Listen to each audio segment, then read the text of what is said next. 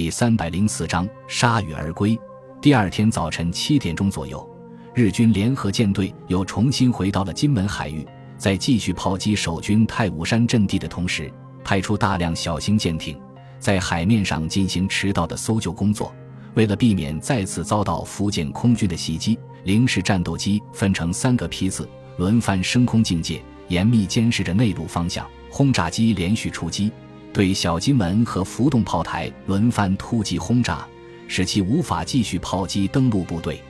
迟来的搜救工作没有取得多大成效，在整个上午的三个小时内，只从海面上捞起来一百多名奄奄一息的士兵，只占到整个落水士兵的十分之一左右。其余的人没有能够坚持到最后，消失在冰冷的海水之中。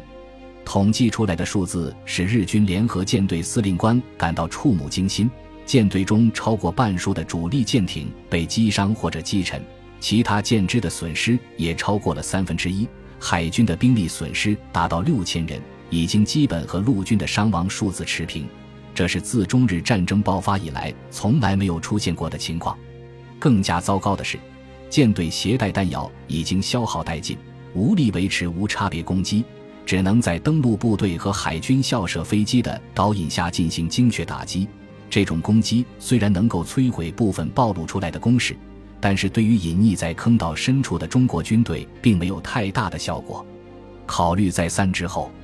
舰队司令认为攻击行动已经没有成功的可能，于是下达了撤退的命令。然而，登陆部队指挥官断然拒绝撤退。反而要求把滞留在澎湖列岛的两个步兵连队全部运送上岸，对金门发动规模更大的攻势，因为他从昨天晚上的肉弹攻势中重新得到信心，准备了大批的肉弹，并准备以此来突破金门守军防线。担任联合舰队司令的海军少将对于陆军军官的抗命没有感到任何意外，因为日本陆军历来就有这种光荣的传统。但是却对被陆军寄予厚望的肉弹攻势没有丝毫的信心。不过他还是答应了陆军指挥官的请求，在当天下午两点钟之前把两个步兵连队运送到金门岛。下午三点整，日军再次发动攻势，首次攻击就投入了一个完整的步兵连队和千余名肉弹。由于守军的很多地表工事都构筑在舰炮无法射击到的岩洞或者山体的凹进处。大大降低了舰炮支援的效果，而随着逐渐升高的地形，守军构筑了密如蚁穴的地堡和纵横交错的坑道网，凭借着这些攻势抵抗的掩护，给日军极大的杀伤。而布置在山顶的观察哨，居高临下俯瞰整个东海岸，准确指引、校正纵深炮火的射击，轻而易举地瓦解日军在局部集结兵力的企图。被日军指挥官寄予厚望的肉弹也没有发挥出多大的效果，因为金门守军已经从集团军参谋部得到了如何应付这种攻势的办法：枪榴弹、手榴弹和火焰喷射器结合使用，在从远、中、近三种距离引爆日军士兵身上的爆炸物，使这些肉弹根本无法靠近防线，不但极大地降低了自身的伤亡，而且使日军自食其果。日军在永碑发射点、坑道、地堡和岩洞工事组成的防线前推进极为缓慢，简直像蜗牛爬行。经过整整六个小时的战斗，只有右翼前进了三百米左右，左翼和中间几乎毫无进展。金门守军依托坚固工事，用密集的机枪火力封锁日军攻击路线，然后居高临下用手榴弹和枪榴弹攻击，使日军每前进一步。都要付出巨大的代价，战斗已经成为不折不扣的消耗战，惨重的伤亡甚至使以勇猛著称的日军军官们都没有勇气再将士兵投入战斗。很多中队的伤亡高达百分之五十以上，有经验的下级指挥官和军曹、士官都伤亡殆尽，一些中队长由军曹担任，而小队长则由有经验的普通士兵担任。仗打到这个份上。稍微有点常识的人都知道，已经没有获胜的可能性。日军登陆部队当中弥漫着浓厚的失败情绪。午夜时分，日本陆军指挥官集中了两个大队的兵力进行最后的尝试。他深知守军火力强，正面进攻难以奏效，所以进行的是夜间渗透攻击。为了保证部队尽可能穿越守军的防线，渗透到守军后方，割裂其前后阵地之间的联系，日军缩小规模，每两个中队编成一个战斗单位，兵分五路，借着夜色的掩护，悄然接近守军阵地，准备发动突然袭击，打中国军队一个措手不及，进而一举夺取半山腰的阵地，然后再投入预备队进行全线突击。尽管日军为了保证袭击的突然性，没有进行任何炮火准备，但是却被连续踩下的地雷暴露了目标。守军发现了日军的行动后，发射的照明弹将黑夜照得如同白昼。密集的机枪火力和凶猛的手榴弹攻击，把日军死死地压在阵地前沿，给予日军重大杀伤。虽然部分日军越过了守军的前沿防线，有的甚至渗透距离达好几百米，但是守军预备队和后方勤务人员。依托攻势顽强抗击，很快就把这些日军肃清。天亮时，日军的孤注一掷的攻击被彻底粉碎，伤亡至少一千人，徒劳无功，反而损失了大量有生力量。日军登陆部队指挥官终于接受了失败的结局，同意撤军。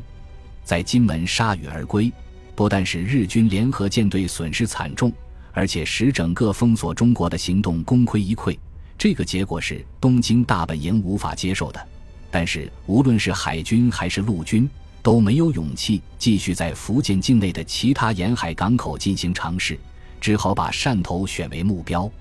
日军参谋部分析，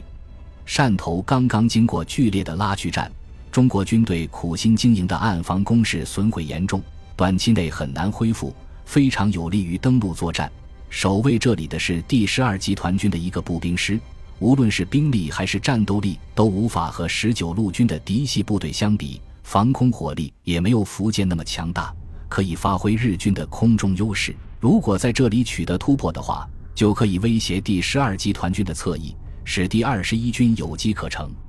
一九四一年五月十八日，日军再次出动规模空前的联合舰队，护送一万五千名陆军，浩浩荡荡杀奔山头。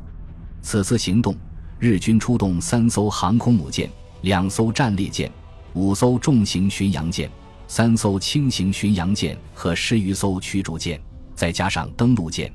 补给舰和其他各种舰只，总数达到七十余艘，密密麻麻布满汕头附近海域。上午八点整，四十六架轰炸机从航母起飞，在二十多架零式战斗机的护卫下飞抵汕头上空。对中国军队的滩头阵地进行猛烈空袭。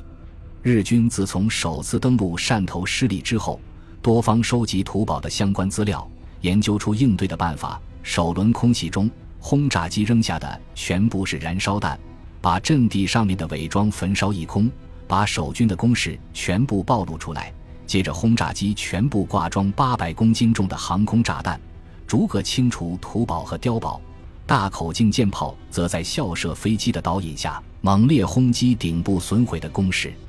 以达到彻底摧毁的目的。日军为了增加空袭的强度，不但把航母上的轰炸机悉数派出，而且命令广州机场的二十多架轰炸机也投入攻击，使守军没有任何喘息的机会。猛烈的空袭和炮击持续了整整一天，原本被夷为屏障的土堡几乎被日军摧毁殆尽。驻守暗防工事的一个步兵团也损失惨重，伤亡接近四分之一。第一百五十六师只好放弃了与日军在滩头决战的计划，安排民众和军队分批向西撤退，准备进行后退决战，同时向第十二集团军司令部请求增援。第二天上午，日军把空袭的重点转移到汕头市区。用百余吨炸弹和燃烧弹把这个还没有从废墟中站起来的城市彻底夷为平地，然后派出陆军抢滩登陆，迅速占领被守军放弃的阵地，不费一枪一弹就拿下了汕头。这时候，日军的信心终于恢复过来，留下两个步兵大队方士汕头，其余部队沿着公路向潮安县城挺进，准备一鼓作气扫荡粤东北地区的中国军队。然而，日军万万没有想到的是，犹太军团的装甲部队经过整整一夜的跋涉，已经赶到潮安县城，与第一百五十六师和第十纵队会合之后，迎面扑了过来，双方随即爆发一场规模空前的遭遇战。斯兹皮尔曼分出一个坦克营，直接支援第一百五十六师的步兵作战，以不停顿的攻击击破当前日军防线。自己亲自率领装甲集群沿着公路实施强力突击，力争一举打到海滩，将日军赶下大海。战斗打响后。第一百五十六师在坦克的掩护下蜂拥而上，攻势如潮。日军依托公路两旁的房屋和匆忙构筑的野战工事顽强抗击，但是中国军队的攻击一波接一波，几乎没有停顿。日军的阵地在对方优势兵力的强力冲击下相继失守，防线多处出现缺口。斯兹皮尔曼立即率领装甲集群直插进去，然而甩开后面的步兵，全速向汕头突击。在他们的身后，摩托化步兵旅迅速跟进，把日军分割包围。第十纵队乘机全线跟上，痛打落水狗。此时，日军唯一能够挽回败局的机会就是空中支援，于是大群轰炸机被派了出来。然而，刚刚在装甲部队的头顶上投下一轮炸弹，福建空军战斗机群就出现在战场上空，丝毫不理会零式战斗机的挑战，全力攻击。追逐对方的轰炸机，用自己的牺牲保证了地面部队的顺利进攻。由于汕头市区和海滩的攻势已经被彻底摧毁，溃败下来的日军在坦克的追逐攻击下没有丝毫的还手之力，只得弃城而逃，向海边溃败下去。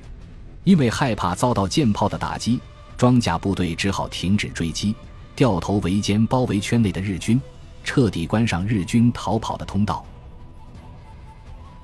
本集播放完毕，感谢您的收听，喜欢请订阅加关注，主页有更多精彩内容。